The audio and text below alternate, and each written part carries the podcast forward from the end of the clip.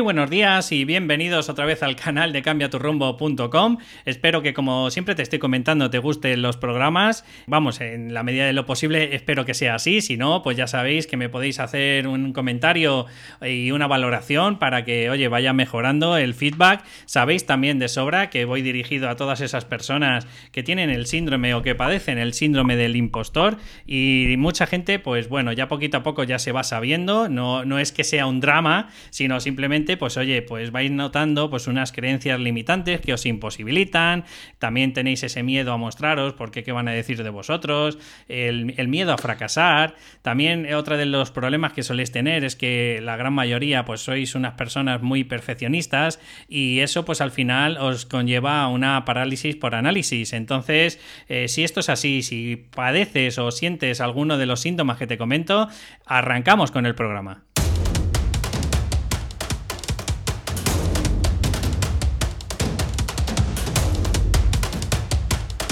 Bueno, pues ya estamos por aquí. Y hoy quiero traeros una entrevista que para mí la verdad es, muy potente porque bueno, estamos hablando de una de las personas o, de las entidades más importantes dentro de, de, este campo que os voy a mostrar ahora.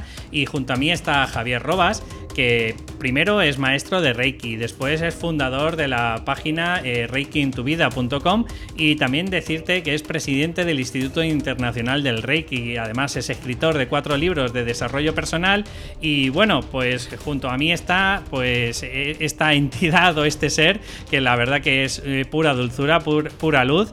Y bueno, espero que os dé también mucha claridad a la hora del síndrome del impostor, pues un poco contando vuestra eh, su vida. Y espero que de verdad os sea muy grata la entrevista. Pues muy buenas, Javier, ¿qué tal? Hola, buenas tardes, ¿cómo están? Muchísimas gracias por la invitación, David, y saludos a todos tus oyentes. Pues gracias a ti, eh, Javi, de verdad, por darme la oportunidad. Sé que estás a tope, sé que, bueno, pues eh, tu agenda la tienes hasta arriba y de verdad te agradezco enormemente que, me hayas dado la oportunidad de, que te conozca mi audiencia. Muy bien, muchísimas gracias a ti por la invitación y, voy a aportar todo, todo lo que pueda aportar de valor para poder ayudar también a, las personas que nos escuchan. Pues de verdad, te, lo agradezco enormemente. Javi, eh, la primera pregunta que quiero hacer un poco, porque bueno, yo voy dirigido a toda esa gente que se está formando como terapeuta, pero bueno, a lo mejor muchos pues todavía no saben qué es eso del Reiki, ¿no lo podrías explicar? Sí, mira, Reiki es una, lo podemos ver desde diferentes eh, variantes o prismas, ¿no? Pero principalmente es una técnica energética que lo que ayuda es a equilibrar el sistema energético, que normalmente se conocen como chakras, que es a través de imposición de manos, o sea, a través de imposición de manos, que yo se lo puedo hacer a otra persona o me lo puedo hacer a mí mismo, equilibro el sistema energético y cuando equilibro el sistema energético, normalmente suelo equilibrar también emociones y suelen tener beneficios también en aspectos físicos. Esto sería, digamos, la parte terapéutica de Reiki, pero Reiki va más allá, por eso te decía que se puede mirar de diferentes variantes. Reiki trabaja a nivel holístico, es decir, todo en un conjunto, y también trabajamos la, esfera no tan física y no tan emocional, sino más esencial, más espiritual, ¿no? Por eso también Reiki es un, no solamente una terapia, sino es un camino de desarrollo personal y el creador, el que era japonés, el creador de esta técnica, decía que Reiki era el camino, era el camino del arte hacia la felicidad, ¿no? Cómo soy capaz de equilibrarme en todas las áreas de mi vida y sentirme feliz. Qué potente me, lo estás diciendo. La verdad que, bueno, yo no te lo dije, pero hice mi primer curso de, Reiki, mi primer nivel. La verdad que en cuanto tenga tiempo me gustaría hacer más. Y esto un poco lo uno a la siguiente pregunta que te quiero hacer. ¿Qué niveles hay para, la audiencia que, desconoce un poco este mundo? Sí, en el Reiki tradicional hay, cuatro niveles. Antiguamente habían tres en, en Japón, pero cuando llegó a Occidente se dividió en cuatro niveles. Nivel 1, nivel 2, nivel 3 y maestría. Los tres primeros niveles son para hacer un trabajo interior importante de auto-reiki y también para poder dar reiki a otras personas a nivel de terapias. Y la maestría, digamos, es como el paso definitivo, la confirmación de que es un camino donde yo quiero que sea algo importante en mi vida y además también quizás tengo el anhelo de poder enseñar a otras personas. Eso sería la maestría. No todo el mundo que hace la maestría quiere enseñar Reiki, quiere dar cursos pero sí que es cierto que tiene la posibilidad de hacerlo, ¿no? Entonces tiene esos cuatro niveles, nivel 3 no al maestría. Vale, o sea, si te he entendido bien, Javier, imagínate, porque claro, mi oyente es esa persona que a lo mejor está frustrado con su puesto de trabajo, le apasionan todo este mundo del tema de las terapias y el ayudar a los demás. ¿Cuántos niveles necesitaría para, ir empezando a, tener, pues a lo mejor, oye, pues eh, no su academia como tú, pero sí, por ejemplo, pues para ejercer como, como terapeuta? Como terapeuta, sí. Yo digo que el, el nivel óptimo es el tercer nivel para terapeuta es cierto que con el segundo nivel, y si uno tiene práctica y lo practica habitualmente y lo hace desde el corazón y se ha formado bien, con el segundo nivel puede empezar a hacer cosas ya, yo diría que un poco a semiprofesional, ¿no? Empezando un poquito. Pero para mí el, idóneo es el tercero. Eh, en relación a lo que tú has dicho, has dicho algo que me ha gustado mucho, que es personas que a lo mejor se están dedicando a otra cosa y les apasiona eso. Para mí la clave principal es que realmente te apasione, porque si a ti te apasiona el Reiki o a, cualquier persona que le apasione el Reiki, lo va a transmitir con mucha fuerza y va a ser muy efectivo hacia, la otra persona. Eh, y luego está la parte, evidentemente, que también tienen que formarse, porque yo he formado ya más de 2.000 personas y en maestría a más de 300, o sea, mucha, mucha gente.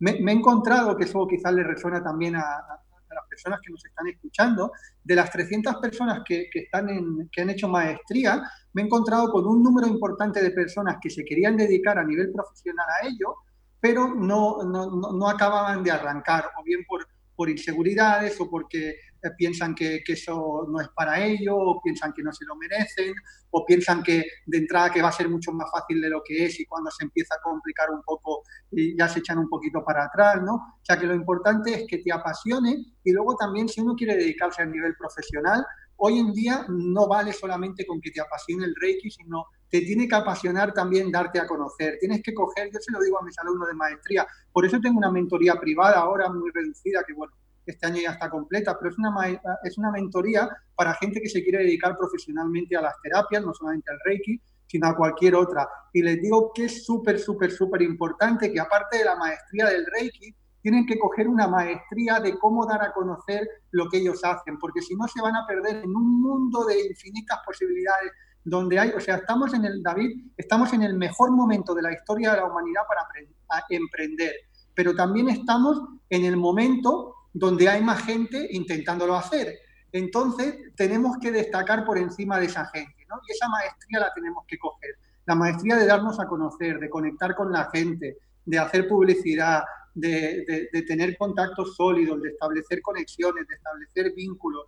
Todo eso uno tiene que coger esa maestría, ¿no? O sea que primero de todo sería hacer los niveles de Reiki, evidentemente, coger la maestría de Reiki o si no como el mínimo el tercer nivel para hacer terapias y en cualquiera de los dos casos, sea tercer nivel o maestría, si uno se quiere dedicar a nivel profesional en eso, no se tiene que quedar únicamente en la parte técnica, que hay muchísima gente que sabe hacer Reiki, hay muchísima gente buena en Reiki, pero hay mucha menos que se gana en la vida. ¿Por qué? Porque los que se ganan la vida han desarrollado también la maestría en saber, en saber promocionarse y en aportar valor a las personas. ¿eh? Y evidentemente dando unos cursos y una formación de muchísima calidad. O sea, las dos cosas tienen que ir unidas. La calidad, el corazón, la pasión, las ganas de ayudar a los demás con la, con la maestría en, en saber darse a conocer. Javier, la verdad que me has clarificado muchísimo, pero debe ser que yo soy de la antigua usanza.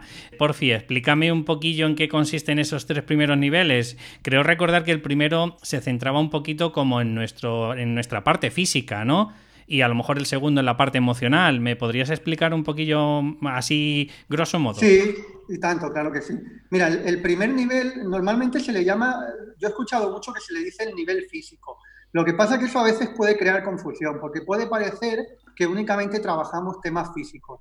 Y la realidad es que cuando empezamos a hacer Reiki, incluso ya en el primer nivel, estamos trabajando temas emocionales y estamos trabajando nuestra parte más espiritual. Sí que es cierto que en el primer nivel, eh, digamos, como es un nivel eh, más básico, no profundizamos tanto en según qué cosas a nivel emocional, porque todavía la persona no está preparada para ese proceso de sanación. ¿no? Entonces, en el segundo nivel es cuando se empieza a promocionar más en toda la parte emocional, en toda la parte mental, en toda la parte de, hábitos. Y en el tercer nivel se empieza a, conectar más con la parte más espiritual para poder engrandecerse, digamos, desde, desde la esencia, para poder expandirse y también para aportar mucho más valor al mundo, no solamente quedándonos en nosotros, sino poder aportar cuanto más valor al mundo, mucho, mucho mejor. Así que sería, eh, están muy bien, los niveles de Reiki están muy bien estructurados de tal manera que al principio se van tocando capas, digamos, más superficiales para poco a poco ir profundizando en capas más profundas. Javier, me queda una pregunta que a lo mejor puede ser un poco punzante, pero bueno, yo sabes que también soy psicólogo y sabes que la corriente, eh, la ciencia es la que prepondera, ¿no? Y, ahora está catalogada el Reiki como una pseudociencia. Quiero preguntarte, ¿tú crees desde tu perspectiva, eh, funciona el Reiki? Bueno, no es que de mi perspectiva, te voy a decir desde muchas perspectivas te voy a decir, y me, alegra eh, que, preguntes esto, David, porque a veces hay, yo era muy escéptico. Mira, yo, antes de empezar en Reiki me dedicaba al mundo de la, me dedicaba al mundo de la empresa. Eh, tenía mi negocio inmobiliario, no tiene nada que ver, estuve en el negocio financiero. Eh, cuando hablo de emprender sé, sé, de lo que estoy hablando, porque con menos de 30 años había creado una empresa que había facturado más de un millón de euros ya en los tres primeros años de vida, pero en un mundo donde no me realizaba. Y eso me hizo que, que enfermara. Enfermé y yo era totalmente escéptico, era totalmente reacio a cosas que no eh, era, vamos, tengo, tengo una mente muy analítica, eh, pero también es cierto que cuando uno pasa momentos de dificultad se abre a muchísimas cosas y me abría a experimentar otras cosas, ¿no? Entonces empecé a experimentar con la meditación y con el Reiki y aun siendo escéptico comprobé que funcionaba muy bien. Y, y yo, eh, como te decía, he iniciado a más de 2.000 personas, de los cuales muchos son escépticos, y le funciona bien, es decir, que no es necesario creer en Reiki para que te funcione. Pero vamos a ir un poquito más allá de eso. La física cuántica, la física moderna, ya ha demostrado que todo cuanto hay en el universo es energía y que si somos capaces de modificar la energía, se modifica la materia. Y esto no lo dice un maestro de Reiki o alguien que se dedica al Reiki, sino lo dice la física moderna. En mi segundo libro, que se llama, no, el tercero, perdón, que se llama Mentes Creadoras, en la primera parte, como yo soy analítico y como yo tengo una mentalidad bastante científica, quiero saber, y yo sé que hay gente que quiere saber también, pues en la primera parte de ese libro hablo de cantidad de experimentos clínicos donde eh, se han hecho en universidades, o sea, no lo, ha hecho, no lo han hecho lugares reconocidos, donde se demuestra que la sanación funciona, incluso la sanación a distancia, la sanación energética a distancia, ya fuera del espacio, ¿no? Así que está más que comprobado. Lo que sí que es cierto, que evidentemente hay un sector, un sector donde ah, tiene la hegemonía a nivel occidental desde ya hace prácticamente un siglo, que, es el sector farmacéutico, que eh, quieren seguir con, la hegemonía en el tema de, en el tema de la salud, ¿no? Y, bueno, y hay otras muchas cosas que funcionan, lo que pasa que tienden a llamarlo pseudociencia, ¿no? Yo creo que tenemos que unir mente y espíritu, cielo y tierra, occidente y oriente, y en oriente eh, tienen infinidad de cosas buenas, y en el camino de desarrollo personal y de la sanación nos llevan mucha ventaja en la sanación natural, ¿no? Entonces está bien que eh, complementemos la medicina alopática, que yo no la reniego, con la complementemos con eh, la medicina natural. Pero bueno, por eso que eh, siempre, siempre hay sectores, cuando un sector emerge y funciona, siempre hay sectores más tradicionales que intentan no perder la hegemonía. Vamos, que lo que me quieres dar a entender, Javier, de una forma indirecta, es que el monopolio de las farmacias eh, o la farmacéutica se quiere encargar, pues, por decirlo de alguna forma, a, todos sus congéneres para quedarse con todo el monopolio. Sí, sí, eh, tú lo dices, lo has dicho de una forma muy, muy directa. Yo creo no es que no tengan manía, sino que sabe eh, que, tienen, tienen inversores y, cotizan en bolsa. Entonces, como cotizan en bolsa, tienen inversores, tienen que tener siempre cuantos más ingresos económicos, mejor. Y esos ingresos económicos ellos los tienen a través de las enfermedades crónicas. Hmm. No nos engañemos, o sea, las farmacéuticas viven gracias a las enfermedades crónicas de la, de la gente, ¿no? Entonces, claro, los que podemos dar otra alternativa, que yo no digo ni que sea ni mejor ni peor, otra alternativa, estamos haciendo peligrar parte de su negocio. Entonces es normal que, que, vengan a por nosotros. Una pregunta que con el permiso de la audiencia debía barrer para casa. Javier, yo que tengo un asma que supuestamente me la han catalogado como crónica, ¿qué módulo, qué curso tendría que hacer para intentar mejorarla? Sí, tenemos que entender que, o sea, con cualquier, con cualquier nivel de Reiki, si tú te practicas a, diario, eh, te puede ayudar muchísimo, ¿vale? Pero tenemos que entender cómo funciona el Reiki. El Reiki no va a atacar una enfermedad concreta, sino lo que va es a equilibrar el sistema energético. Cuando equilibramos el sistema energético, subimos también las defensas del sistema inmunológico y nuestro cuerpo empieza a hacer lo que es la, capacidad natural que tiene de autosanación. ¿no? Y eso puede ocurrir con el primer nivel o con el tercero, ahí no habría un nivel concreto. Lo que sí es muy importante, y esto es aplicable al Reiki, pero es aplicable a cualquier cosa de la vida, eh, es que eh, en Reiki no tengo, yo no tengo una varita mágica. Alguien viene a un primer nivel y yo no es que le dé con una varita mágica y esa persona ya sane las cosas, sino yo le estoy dando una herramienta que es muy potente y muy efectiva para que él la utilice y para que la utilice cada día si es posible. Si uno utiliza el auto-reiki cada día, su salud mejora sí o sí. Hay, yo he visto personas que han sanado enfermedades, otras personas que no las han sanado, pero han mejorado muchísimo. Entonces, pero hay que utilizar la herramienta yo les digo a mis alumnos, no sirve de nada que hagas todos los niveles de Reiki si no practicas. Es más, cuando alguien quiere hacer la maestría conmigo y no es alumno de la escuela, tengo una entrevista con la persona antes de, que pueda hacer la maestría telefónica. Evidentemente, porque hay mucha gente que es de lejos, pero tengo una entrevista y les pregunto cuánto han practicado y por qué quieren hacer la maestría. Si la quieren hacer por tener un título únicamente, no es la esencia de cómo yo enseño. Yo enseño para transformar vidas. Y la vida de las personas yo no se las voy a transformar, sino se las van a transformar ellos con la práctica de lo que han aprendido. Si no practican lo que han aprendido, les va a servir de muy poco me has dejado ya bastante claro. O sea, me has hecho un gallego que no me has respondido, pero, pero me ha quedado claro. Sí, porque eh, David, si yo te respondiera en qué nivel, te estaría diciendo una mentira o te estaría dando una expectativa que yo no, la, yo no, la yo, yo no lo sé. O sea, cada, cada, cuerpo de persona actúa de una manera diferente. Entiendo, yo sería, sería muy banal por mi parte o sería muy imprudente por mi parte decirte, a ti con el segundo nivel te, te va a ayudar a sanar el alma o con el tercero yo puedo decirte que he tenido muchos alumnos que el alma le han mejorado, ¿no? Pero para mí lo importante no es en qué nivel, sino lo importante es que uno, por eso te incidía en eso, que uno esté dispuesto a hacer lo que hay que hacer para sanar. Y lo que hay que hacer para sanar en Reiki es ponerlo en práctica. Entiendo. Que, que no es más el nivel, sino la constancia. Exacto, total. Hmm. Vale, me quería centrar en la segunda parte de la entrevista, Javier, porque yo sé que también todo esto, eh, y seguro que, te viene a partir de cuando tú trabajabas en la inmobiliaria, claro, no te da un flux de la noche a la mañana y te conviertes en el ser el espiritual que, que eres ahora. Cuéntame un poquillo tu historia, pues eh, dónde empezó, dónde, dónde te vino tu para qué, para qué ayudas a las personas que ayudas, y bueno, pues cuéntame un poco cómo eras antes y cómo eras después. Vale, pues como te decía un poco, venía trabajando desde los 19 años en el mundo de la empresa, había trabajado en el sector editorial, eh, había estado de jefe de ventas también en el sector editorial, luego posteriormente me había ido al sector inmobiliario y financiero trabajando por cuenta ajena, hasta que con 27 o así más o menos monté mi primer negocio en serio, porque había emprendido algunas cositas, pero en serio, en serio fue con, con 27 años en, muy poquito tiempo arrancó, que ahí también rompió todos los mitos. Hay muchas creencias limitantes de que uno tiene que esperar dos años en el negocio para que le empiece a funcionar.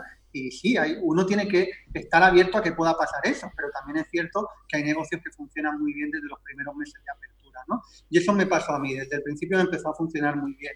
Como he sido una persona que siempre he tenido el anhelo de seguir, de crecer, eh, crecía, crecía en el negocio y en algo que no me realizaba que sí me gustaba, porque gustarme me gustaba, pero no me llenaba, de verdad. Empecé a tener niveles de estrés muy altos y tuve un problema de salud que me obligó a dejarlo todo completamente y eh, estuve de baja cerca de un año y medio. Entonces, en ese tiempo que estuve de baja, lo primero que me pasó fue, porque yo no había cogido una baja en mi vida, imagínate, tuve que coger la baja, fue muy extremo, ¿no? Entonces, eh, eh, lo primero que empecé es al papel de víctima, a decir, qué es lo que ha pasado con mi vida, porque yo, siendo tan joven, si soy buena persona, si tatatín, patatán, esto no es justo, hasta que me di cuenta de que no tenía que estar analizando si la vida era justa o era injusta, sino que posiblemente podía analizar un poco de qué acciones, qué pensamientos y qué, eh, qué cosas me habían llevado a ese lugar y en ese momento cómo podía revertir eso, ¿no? A partir de ahí empecé a practicar autorreiki y meditación cada día, cada día sin falta. Estaba de baja, tenía mucho tiempo, además soy muy metódico, y muy constante, que para mí es una de las... Yo siempre digo, hay personas que me dicen, bueno, es increíble, eres un crack, ¿qué es lo que... Has, cómo, ¿Cómo has hecho esto, no? De escribir cuatro libros de Reiki. Digo, no soy un crack, soy posiblemente, si no el tío más currante del universo, el segundo más currante del universo, ¿no? Entonces, bueno, empecé a, a trabajar muchísimo en la práctica de auto-reiki, de meditación, Y después de tres meses de práctica, mi salud todavía no había mejorado, esa era la realidad, o sea, tenía mal la salud, económicamente estaba mal, porque es cierto que había ganado mucho dinero, pero no había sabido mantenerlo y tenía unos gastos increíbles de la, de la vida de más opulencia que llevaba.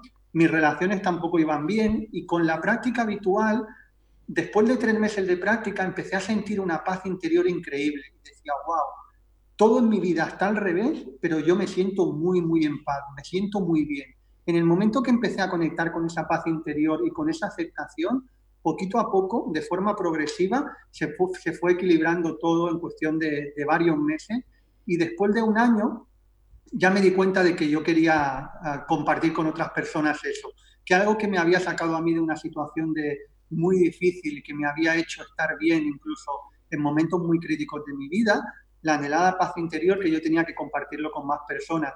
Y al principio empecé a hacer terapias, empecé a hacer algunos voluntariados, empecé incluso a hacer reiki a domicilio, eh, ya cobrándolo cuando tuve el tercer nivel. Y a partir de ahí, poquito a poco, primero cogí mi sala, luego me di cuenta que a mí lo que me apasionaba realmente era la formación, cuando hice la maestría era donde disfrutaba muchísimo y que quería ayudar a cuantas más personas mejor. Si podía ser a millones de personas, mejor que a miles. Entonces me di cuenta que la manera más rápida era haciendo cursos y posteriormente también a través de los libros. Muy, la verdad que muy potente todo lo que nos estás explicando. O sea, es, es verdad que entonces, por lo que veo, que a todos nos llega como una especie de crisis existencial. Y otra pregunta que te quería hacer era de, lo poquito que te he explicado del síndrome del impostor, pues que es el miedo a mostrarte, miedo a qué dirán de ti, miedo a, a fracasar. ¿Tú llegaste a padecer alguno de estos síntomas? Yo creo que, mira, lo del síndrome del impostor, eh, yo creo que en mayor o menor medida, en algunos momentos a, todos nos puede atacar, eh, ¿vale? Lo que pasa, eso es mucho, es, es, querer engañarnos. querer engañarnos nos, nos, pensamos que nunca nos vamos a equivocar. Hmm. Nos pensamos que le tenemos que caer bien a todo el mundo. Nos pensamos que, tenemos, que necesitamos la aceptación de todo el mundo. Y la realidad es que haya gente que le vamos a caer mal, hay gente que le vamos a criticar, la realidad es que no somos perfectos, la realidad es que nos equivocamos y que nos podemos equivocar. Entonces, en el momento que empezamos a aceptar todo eso, empezamos a, vibrar en una energía de que sé que yo tengo cosas muy importantes para entregar y el mundo está ahí esperándome para que las entregue, ¿no? Entonces, eh, tengo que decirte que nunca es un síndrome que he tenido yo de manera como muy espectacular, pero sí ha habido momentos, ¿no? Sobre todo, antes de escribir mi primer libro, ya llevaba como, creo que sí, cinco o seis años de, experiencia en Reiki y, bueno, había, había crecido mucho a, nivel interior y decía, bueno, pero ¿y quién soy yo para escribir un libro, no? Y luego dice, bueno, pero ¿quién, quién, o por qué no, quién no soy yo para escribir un libro? Estoy ayudando a mucha gente a nivel personal, pues también le puedo ayudar a nivel del libro, ¿no? O sea, con esto te quiero decir que porque uno le, le venga un poco ese síndrome o esa idea, eh, no está mal, eh, no está mal que la sepa observar.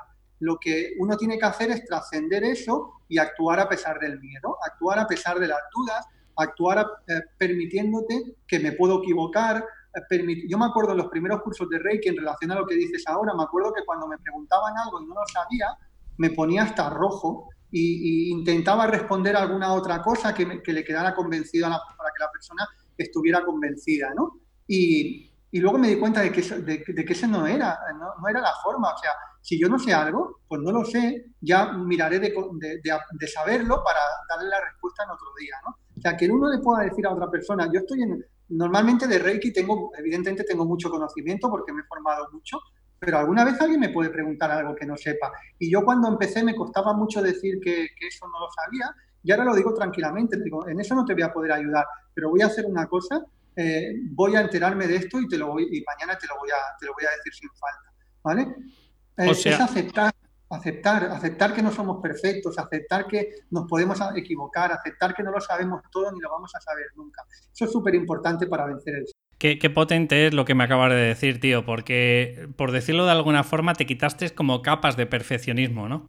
Claro, y, y es humildad, al final es humildad también. Queremos ir de, de que somos, o nosotros mismos nos queremos hacer que somos muy humildes, pero muchas veces no, no, no, no dejamos que esa humildad actúe, ¿no? Entonces, eh, está bien, está bien que somos seres y nos equivocamos y caemos y nos volvemos a levantar y, ahí está la vida, ¿no? En, ir aprendiendo constantemente. Yo para mí lo que, lo que, lo que uno tiene que hacer es aprender y ponerlo en práctica. Si uno lo aprende, aprende, se esfuerza, trabaja y pone en práctica lo que aprende, se puede permitir todo lo demás, se puede permitir equivocarse, se puede permitir fallar a alguien, se puede permitir caer mal a alguien, se puede permitir que alguien no te acepte. Cualquier cosa se puede permitir. Lo que yo nunca me permito es no esforzarme al máximo, lo que yo nunca me permito es no dejar de aprender cada día y lo que nunca me permito es no entregar todo el valor que sé que puedo entregar a la gente, porque si uno sabe que puede ayudar a mucha gente y no lo está haciendo, está, está, está actuando de manera egoística, egoísta por, su, por sus limitaciones. Así que uno tiene que dejar ese egoísmo del lado y actuar a pesar de las limitaciones y los miedos.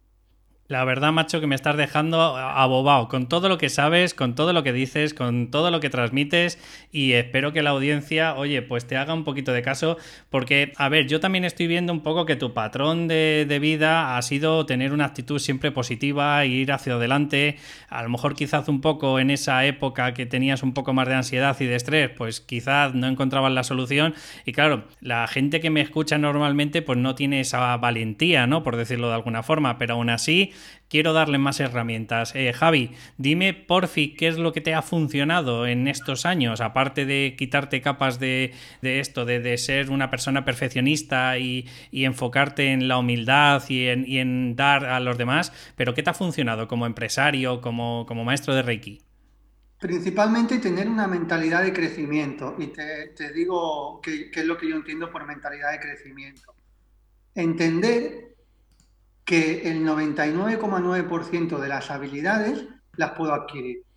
Hmm. ¿Vale? Ahora, ahora decías, por ejemplo, está muy bien, conoces a, quizás conoces a tu perfil o, de personas que te siguen y decías, pues a lo mejor estas personas no son tan decididas. Bueno, pues el ser decidido se puede, se puede entrenar, se puede adquirir esa habilidad. La valentía se puede adquirir la habilidad. En la, la, la determinación se puede adquirir la habilidad la mayoría de habilidades se pueden adquirir. Entonces, eh, respondiéndote a la pregunta que me haces, una de las cosas que más me ha aportado tanto a mi vida personal como a mi vida profesional es no dar por hecho de que yo no voy a ser posible de hacer algo. Yo tengo la capacidad, pero no solamente yo, todo el mundo tiene la capacidad de aprendizaje continuo, todo el mundo tiene la capacidad de crecer si piensa que es posible y si dedica el tiempo y el precio que hay que pagar por ese crecimiento. ¿no? Así que para dar un tip, para dar un consejo muy, que para mí es muy potente, es que se conecten con esa mentalidad de crecimiento, que porque a un día en su vida alguien le cuestionó que no iba a ser posible eso, que, se lo, que, lo, que lo borren, porque sí que es posible. Es posible que lo podamos hacer todos. Yo no me, yo no me creía posible escribir un libro y llevo cuatro escritos. ¿Por qué? Porque dije, vale, yo pienso que no soy posible, yo creo que escribir un libro es complicado, pero a partir de ahí, con la mentalidad de crecimiento, le doy la vuelta, pero ¿cuántas personas hay en el mundo que han hecho esto? Muchas. Pues entonces yo lo puedo hacer, quizás a lo mejor tardaré más, tardaré menos, pero lo puedo hacer. Y al final lo podemos hacer de manera mucho más fácil de lo que nos pensábamos. Qué bueno.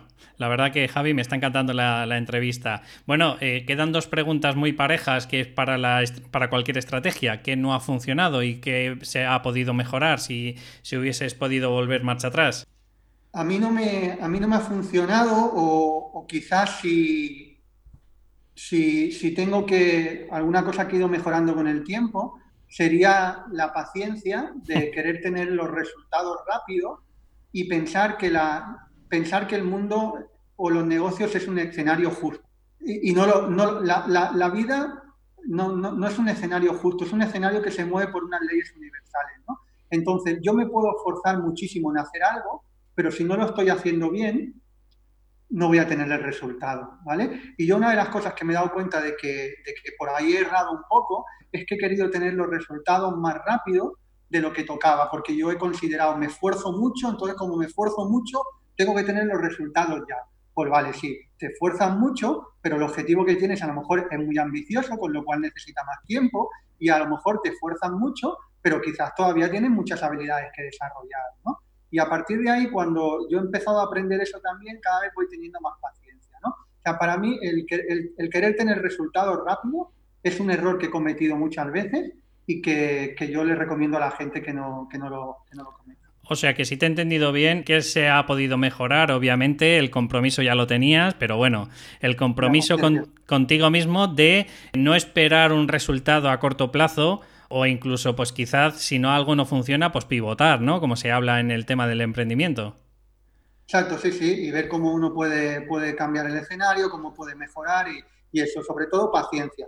Paciencia es uno de los puntos que, que, que yo no he tenido y que lo estoy desarrollando cada vez.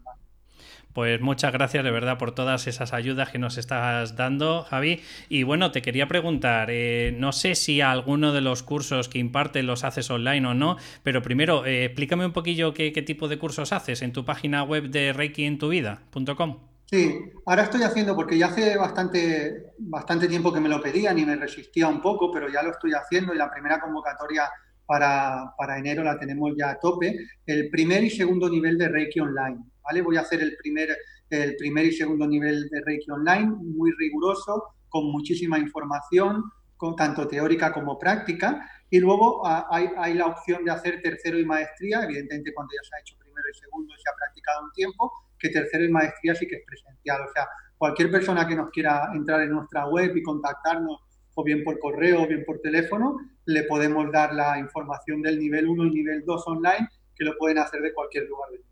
Vale, pero por lo que entiendo, en la página no solo das cursos de Reiki, ¿no? ¿O das algún, impartes algún tipo de curso más? Doy, doy meditación también, pero estoy muy enfocado en el Reiki, ¿eh, David. Yo, creo mucho en, el, en, la, en el ultrafoco, en convertirte en algo muy, muy, muy, muy experimentado en lo tuyo, donde tengas muchos casos de éxito, que estés ayudando a mucha gente. Quien quiera entrar en, en nuestra, cuando le mandamos la información, tenemos centenares de casos de éxito de gente que le ha ido muy bien. Y si uno se especializa muy bien en algo, ya atrae a esa gente, ¿no? Ah, que hay mucha gente interesada en el mundo en eso. Entonces yo principalmente doy de Reiki. Luego sí que complemento con, con a veces con esencias florales, pero ya son a los que son alumnos de la escuela. O sea, digamos, la, la manera de, de, empezar a aprender conmigo es de dos opciones, o bien a través del primer y segundo nivel de Reiki, o bien a través de los libros. Eh, son las dos opciones que, que pueden empezar. Vale, y una preguntilla, porque claro, yo me estaré preguntando y seguro que la audiencia también, ¿hay alguna diferencia entre impartir el curso online o presencial? Imagino, hombre, que las vivencias que, se tienen presenciales son, son mucho más, más potentes, ¿no? Pero a la hora de, aprender, por decirlo, ese proceso, ¿es, igual? Tiene cada, cada una tiene sus ventajas y sus inconvenientes. Las ventajas que tiene hacerlo online es que va a ser de manera, en vez de hacerlo todo en un día, va a ser segmentado en diferentes semanas y lo van a poder integrar más poco a poco. Y luego la parte presencial, que como tú dices, sí que es bonita vivirlo presencial, por eso lo dejamos para el tercero y para la maestría. ¿no? En, relación al en relación al aprendizaje, la información que se da es exactamente la misma. Es decir, yo me he dado cuenta con el tiempo, porque, eh, como te decía, ha iniciado muchísima gente y muchos han tenido muy buenos resultados y otros los han tenido regular. Y digo, ¿cómo puede ser eso si les estoy dando la misma información a todo el mundo? Pues por el compromiso de práctica de cada uno. ¿no? Si uno tiene un compromiso con la práctica, mm, le va a ser muy efectivo el online igual que el presencial. O sea, si una persona está comprometida, el online le va eh, la última preguntilla que te quería hacer, eh, ¿qué necesita la persona para empezar a hacer el Reiki? Ya nos has comentado antes que, pues esa gratitud, esa ilusión, esa pasión por todo esto, pero claro, es que hay gente que tampoco conoce mucho del tema del Reiki. Entonces, no sé si se les pide algo por anticipado o simplemente con tener una mentalidad abierta más o menos ya valdría. Sí, cualquier persona que pregunta por Reiki ya, ya, ya, tiene, ya empieza a abrir la mente, ¿no? Entonces, para el primer nivel, luego ya es diferente para el tercero y para maestría, que como te digo, si quiero conocer un poco, aunque sea telefónicamente a la persona, pero para el, para el primer nivel no ponemos ningún filtro. Cualquier persona que tenga ganas de aprender y que tenga ganas de mejorar su calidad de vida puede entrar en el primer nivel de Reiki sin ningún problema y ya ahí un poco pues va conociendo si le va gustando. O sea, un poco va, eh, como se dice vulgarmente, tonteando, ¿no? con esta herramienta. Exacto, exacto. Vale, eh, bueno, pues como siempre te suelo, bueno, comentar a todas las entrevistas que hago, pues oye, no sé si me he dejado algo en el tintero, Javier, y, tienes un minutillo, pues para contar, pues lo que quieras o, o, incluso, pues si quieres comentar un poco más extensamente tus cuatro libros, pues de verdad, en serio, los micros son para ti. Bueno, muchísimas, de todas formas, darte las gracias, como te daba al principio, por poder comentar, por poder compartir contigo. La verdad es que me ha, me ha gustado mucho cómo has encarado la entrevista. Y bueno, principalmente dirigirme a la gente que, que nos está escuchando, eh, que normalmente tenemos mucha, mucha más capacidad de la que, de la que habitualmente nos pensamos y para mí pasan eh, por, por, por, varias cosas para conectar con, con, ese potencial. Y es como yo lo enseño. Primero de todo, intentar conectar con nuestra paz interior, porque si creamos paz interior, todo lo que creemos en nuestra vida desde esa semilla de paz va a ser algo muy grande. Después de conectar con nuestra paz interior o al mismo tiempo ir sanando cosas que tenemos, como bloqueos energéticos, como creencias limitantes, para como tercer paso empezar a manifestar en la vida lo que realmente queremos. Poner foco, poner claridad hacia dónde queremos ir, trabajar por ello, luchar, ir hacia adelante. Los tres pasos son súper importantes. Conectar con la paz interior, sanación y manifestación de lo que quiero. ¿no? Y como te digo, eso lo enseño a través de los cursos de Reiki online primero y segundo, o también a través de los libros, el, el Primeros Creadores de Prosperidad. Así que yo encantado de cualquier persona que nos esté escuchando que pueda contactar conmigo para poder poderles ampliar la información o poder empezar a acompañarle en este camino. Bueno, pues para los oyentes, estáis escuchando la entrevista de Javier eh, Robas. La verdad que para mí ha sido, no sé, gratificante en, todos los aspectos y luego sobre todo por la experiencia que tiene como emprendedor, que, también tenéis que quedaros con, con, esa copla, ¿no? Como, como le digo yo algunas veces. Eh, de verdad, Javi, déjame 10 segundos, me despido de la audiencia y, ya pues eh, si quieres encaramos ya pues el despedirnos entre tú y yo, ¿de acuerdo? Perfecto, muy bien.